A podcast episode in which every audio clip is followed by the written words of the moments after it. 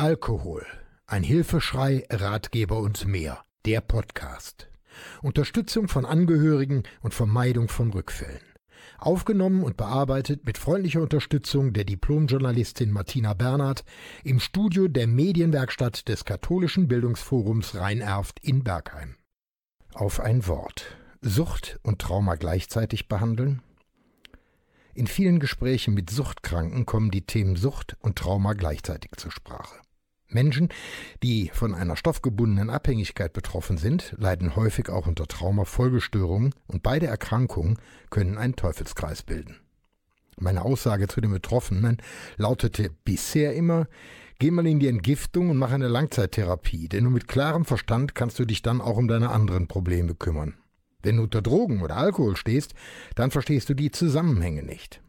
Von einer zeitgleichen Behandlung von Traumafolgestörungen und stoffgebundener Abhängigkeit hörte ich jetzt das erste Mal. Im Rahmen des Festes der Begegnung lernte ich in der Fachklinik Hohe Mark das Oberursuler Modell kennen. Mir stellte sich sofort die Frage, kann man eigentlich beide Krankheiten überhaupt parallel behandeln? Für mich als Laien schwer vorstellbar und mich interessierten die Inhalte. Antworten auf meine Fragen erhielt ich von Frau Dr. med Anne-Katharina Neddens. Sie ist nicht nur Oberärztin der Klinik Hohe Mark, Fachärztin für innere Medizin, Psychosomatik und Psychotherapie, sondern auch Autorin einer Broschüre mit einer ausführlichen Beschreibung des Therapiekonzeptes. Hallo Frau Dr. Neddens, vielen Dank, dass Sie sich bereit erklärt haben, uns das Konzept des Oberursula Modells vorzustellen. Welche Überlegungen stehen hinter diesem für mich neuen Konzept? Ja, schönen Dank, lieber Herr Thom, dass Sie mir die Möglichkeit geben, einmal das Oberursula-Modell zur Behandlung von Traumafolgestörungen und stoffgebundener Abhängigkeit der Klinik Hohe Mark in Kürze vorzustellen. Ja, welche Überlegungen stehen hinter diesem Konzept? Es hat im Grunde genommen ähm, einige theoretische Grundlagen, auf die es sich bezieht. Da wäre zum einen die Bindungstheorie zu nennen, die Stresstheorie, dann aber auch ein psychosomatischer Zugang zu diesen beiden ähm, gemeinsam vorkommenden Krankheitsbildern. Dann ebenfalls für uns bedeutsam eine besondere Berücksichtigung und Beachtung eines Religions- oder Spiritualitäts- oder kultursensiblen ähm, Herangehens ähm, in die Behandlung dieser beiden Krankheitsbilder. Das klingt sehr theoretisch. Unsere Zuhörer, genau ich, haben keine medizinische Ausbildung und wir tun es ein bisschen schwer mit den Fachbegriffen. Wie kann man das Ganze etwas einfacher beschreiben?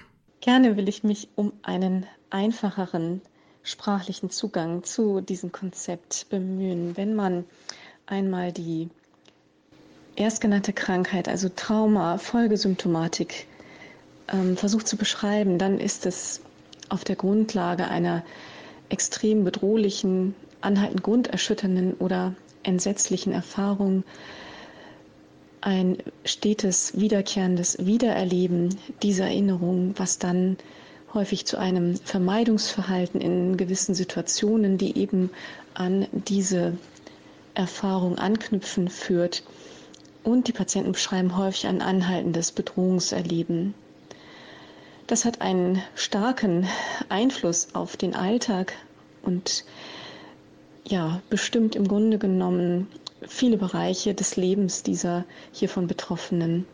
Nach der neuen internationalen Klassifikation der Krankheiten ICD-11, die Anfang dieses Jahres in Kraft getreten ist, gehören dann noch weitere Kriterien zu diesem Krankheitsbild. Das erste ist das ist sozusagen eine Schicht tiefer im Menschen schauend, eine Störung der Regulation von Gefühlen, ein negatives, selbst häufig entwertendes Selbstbild oder Selbstkonzept. Und häufig fällt es diesen Patienten schwer, sich in nahegehenden Beziehungen zurechtzufinden. Das Ganze das wären dann die sogenannten D-Kriterien, muss dann noch einen erheblichen ähm, Einfluss und eine erhebliche Beeinträchtigung im Alltag bedingen, also in der Kontaktaufnahme im zwischenmenschlichen Bereich, aber auch in der Berufstätigkeit, in der Kindererziehung und auch in dem persönlichen Erleben einer ständigen oder weitgehend äh, begleitenden Warnstimmung und erhöhten Anspannung, eine sogenannte Hypervigilanz. Und wenn das alles vorkommt, dann spricht man von einer komplexen sogenannten posttraumatischen Belastungsstörung und hieraus können sich eben viele verschiedene Erkrankungen ergeben. Und man nimmt an, dass in, ja, die Angaben sind sehr differierend, 40 bis 70 Prozent der Entstehung von Suchterkrankungen solche Trauma-Folgesymptomatiken mit eine Rolle spielen. Naja, jetzt habe ich sehr aufmerksam zugehört. Wie könnte man denn den Aufbau erklären? Es hat einige Besonderheiten in seinem Aufbau. Es ist führend Salutogenese orientiert. Es ist in hohem Maße individualisiert und gegenwartsbezogen. Und es hat einen Schwerpunkt in der Ressourcenaktivierung und auch in zweiter Linie natürlich die Traumakonfrontation und es basiert auf einer sechs- bis achtwöchigen Intervallbehandlung, was bedeutet, dass die Patienten wiederkehrend zu uns kommen, relativ kurze Aufenthalte stationär bei uns in Behandlung treten und dann immer wieder in den ambulanten Bereich, in ihr häusliches Umfeld zurückkehren, um dort herauszufinden, wo im Alltag die Herausforderungen liegen, wo sie hinsichtlich der Traumafolgesymptomatik immer wieder in instabile psychische Zustände geraten oder aber auch Suchtdruck sich andeutet und auch eine Rückfallgefährdung dann daraus sich ergeben kann. Eine zeitgleiche Behandlung ist also sinnvoll und kann zum Erfolg führen. Ich möchte ergänzen, warum ist ein suchtfreies Leben für Menschen mit einer posttraumatischen Belastungsstörung so schwierig? Eine zeitgleiche Behandlung ist also sinnvoll und kann tatsächlich zum Erfolg führen, ähm, wenn beides in ähnlicher Weise vorliegend ist und die Berücksichtigung der Trauma Folgesymptomatik kann außerordentlich hilfreich sein im therapeutischen Prozess, diese Patientin zum einen zweigleisig zu behandeln, aber auch einen Gesprächsraum oder einen Resonanzraum, aber auch ein, eine Expertise für diese doch sehr besondere Komorbidität, Trauma, ähm, Folgesymptomatik zur Verfügung zu stellen. Mit Weglassen des Suchtmittels erleben häufig hiervon Betroffene die Folgesymptomatiken der posttraumatischen Belastung unmittelbar. Und in allen genannten Bereichen führt das nicht selten zu einer Instabilität im psychischen Erleben mit wiederkehrend großen Herausforderungen im Alltag und dann eben auch einem hohen Risiko, rückfallgefährdet zu sein. Und in dem Sinne hat sich in der Klinik Hohemark ähm, dieser Schwerpunkt nun als Anschlussbehandlung entwickelt aus einer Entzugsstation ähm, mit gleichem Team. Das gewährt eine Bindungskontinuität, über die wir außerordentlich froh sind, ähm, kann diese Patienten dann weiter äh, direkt weiter behandelt werden nach Entzug. Für Nichtfachleute schwer zu verstehen, welche Faktoren spielen denn bei den Erkrankungen eine Rolle? Dass sozusagen die Entstehung einer Suchterkrankung nicht ausschließlich, da kommen auch viele andere, auch epigenetische Faktoren besonderem Maße dazu, aber doch auch nicht selten, dass die Entstehung einer Suchterkrankung auf dem Boden oder in der Folge oder auch eine sogenannte Traumafolgesymptomatik darstellt. Das führt zu dem Phänomen, dass bei diesen Betroffenen nach Weglassen des Suchtmittels im Grunde genommen zu Teilen eine Bewältigungsstrategie wegfällt. Das hat auch uns dazu bewogen, das sogenannte Ursula-Modell zu entwickeln aus dem Beobachten einer erhöhten Rückfallgefährdung unserer in einer sogenannten qualifizierten Entzugsbehandlung ähm, symptomatisch gewordenen Patienten. An wen genau richtet sich dieses Angebot und was sollte der Rehabilitant mitbringen? Ich denke hier auch an Motivation und Einstellung. Dieses Angebot richtet sich an Patienten, die zum einen die Bereitschaft mitbringen, aber auch die Grundvoraussetzung für ein stationäres Setting, welches vorrangig gruppentherapeutisch aufgebaut ist.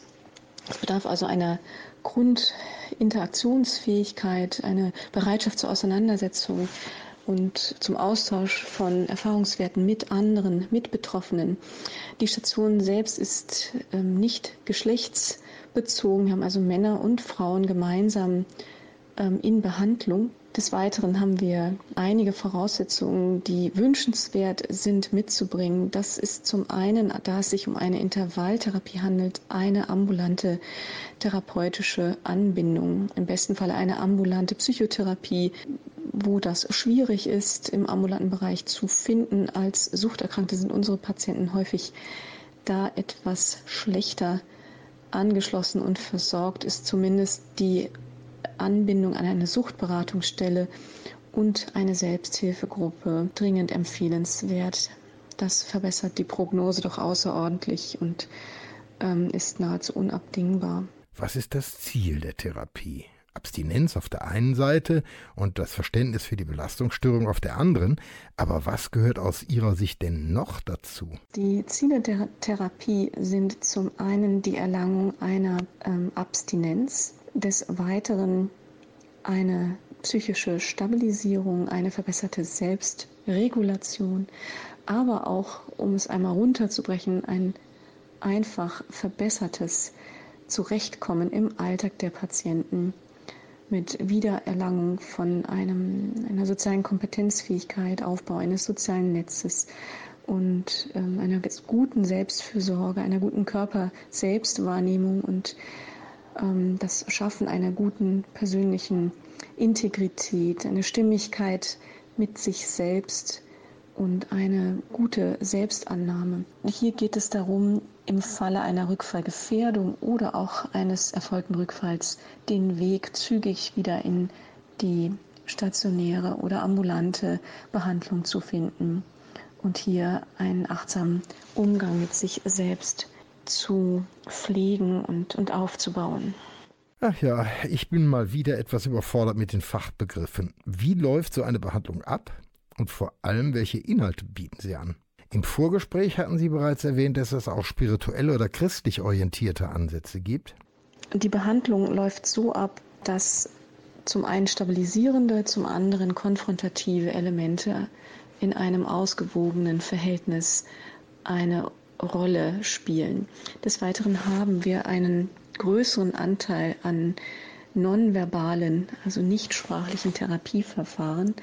Das zeichnet vielleicht ein bisschen die Besonderheit unseres Modells aus, dass wir bewusst einen hohen Wert auf psychosomatische, psychovegetative Zugänge zum Krankheitserleben ähm, legen. Das bedeutet konkret, dass wir Verfahren wie das Biofeedback-Verfahren, Atemregulation ähm, oder Atemtechniken zur Emotionsregulation ähm, mittels einer sogenannten Q selbstverständlich mit einbauen, neben anderen äh, bewährten Verfahren wie Skills-Training und Entspannungsverfahren des Weiteren spielt die Körperwahrnehmung hier auch als Einzeltherapie angeboten, die Theatertherapie, die Kunsttherapie in diesem Therapiekonzept eine große Rolle. Des Weiteren haben wir als fakultatives, freiwilliges Angebot eine sogenannte Lebenssinngruppe. Sie wird von unserem Seelsorgerteam angeboten und eröffnet einen Gesprächsraum für Lebenssinnfragen, die sich nicht selten aus der Erfahrung der Grunderschütterung ergeben und auch häufig in einem religiös oder spirituellen Kontext verortet sind. Gibt es bestimmte Techniken und Verhaltensweisen, die antrainiert werden können? Zum Wiedererlernen einer höheren Selbststrukturierung, welche unter der Suchtentwicklung häufig verloren oder zumindest äh, sich zurückgebildet hat, verloren gegangen ist oder sich zumindest zurückgebildet hat, setzen wir viermal wöchentlich ein sogenanntes Sucht DBT, dialektisch-behaviorale Therapie, Trainingsmodul ein. Hier werden selbststrukturierende Maßnahmen im Bereich der Gefühle, Emotionsregulation, Selbstwert, aber auch Stresstoleranz und anderes verhaltenstherapeutisch basiert vermittelt. Ich selbst engagiere mich ja sehr stark im Bereich der Unterstützung von Angehörigen. Deshalb interessiert mich natürlich auch die Frage, werden Angehörige wie Eltern oder Kinder mit einbezogen und, oder wenn ich anders fragen darf, Gespräche mit ihnen geführt, um Unterstützung und Verständnis zu bekommen? Ja, selbstverständlich spielt auch die soziale Arbeit eine große Rolle in unserem Therapiesetting. Sie vermittelt und begleitet die Patienten vor und nach der stationären Behandlung, eröffnet Brückenschläge zur Berufswelt oder zum sozialen Umfeld und löst die vielfältigen psychosozialen Fragen des Alltags. Gerne beziehen wir Angehörige als ein Teil des tragenden Netzes und Systems mit ein. Eltern oder Kinder werden gerne zu Gesprächen mit hinzugenommen und es ist uns ein besonderes Anliegen, diese auch unterstützend zu ähm, informieren, aber auch mit in den Blick zu nehmen hinsichtlich der Eigenverantwortlichkeit unserer Patienten und der Grenzen der Belastbarkeit des bestehenden sozialen Netzes. Tja, bleibt dann auch noch die Frage zu klären, wer übernimmt die Kosten der Behandlung und wo können sich Interessierte informieren? Die Kosten für die Behandlung übernimmt die Krankenkasse und informieren können sich Interessierte über unsere Homepage der Klinik Hohe Mark, über das Patientensekretariat Sucht. Unter dieser dort genannten Telefonnummer lässt sich ein erster Kontakt herstellen. Im Folgenden kann dort dann ein Termin für ein Vorgespräch vereinbart werden. Hier werden dann die einzelnen Umstände der Therapie zum einen vermittelt und zum anderen miteinander besprochen, ob das ein für Betroffene passendes Modell darstellen kann. Im Folgenden erfolgt dann die Aufnahme auf eine Warteliste.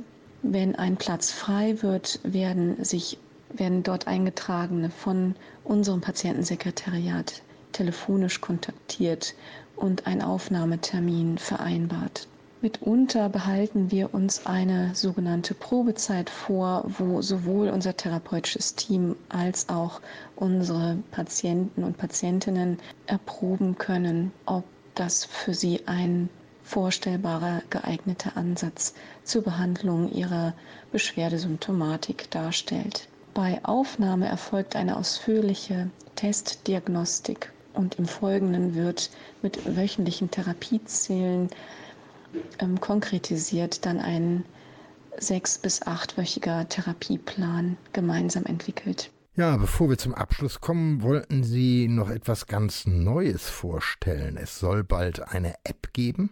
In Kürze planen wir die Entwicklung und Fertigstellung einer Therapie-App zur stationär ambulanten Intervallbehandlung mit Tages- und Wochenstrukturierenden Elementen, äh, Reminder-Funktionen und anderen ähm, Kriseninterventionstools, ähm, um unsere Patienten auch für den ambulanten Bereich, wo diese oft unterversorgt sind, ein Stück weit eine Nachhaltigkeit der hiesigen Therapie zur Seite zu stellen. Die Geplant ist, dass diese Therapie-App von dem Patienten während des stationären Aufenthaltes selbst bestückt und individualisiert auf ihre Bedürfnisse ähm, ausgestattet wird und somit dann auch in den ambulanten Zeiten und Herausforderungen ihres Alltags ihnen ein Stück weit zur Verfügung zu stehen.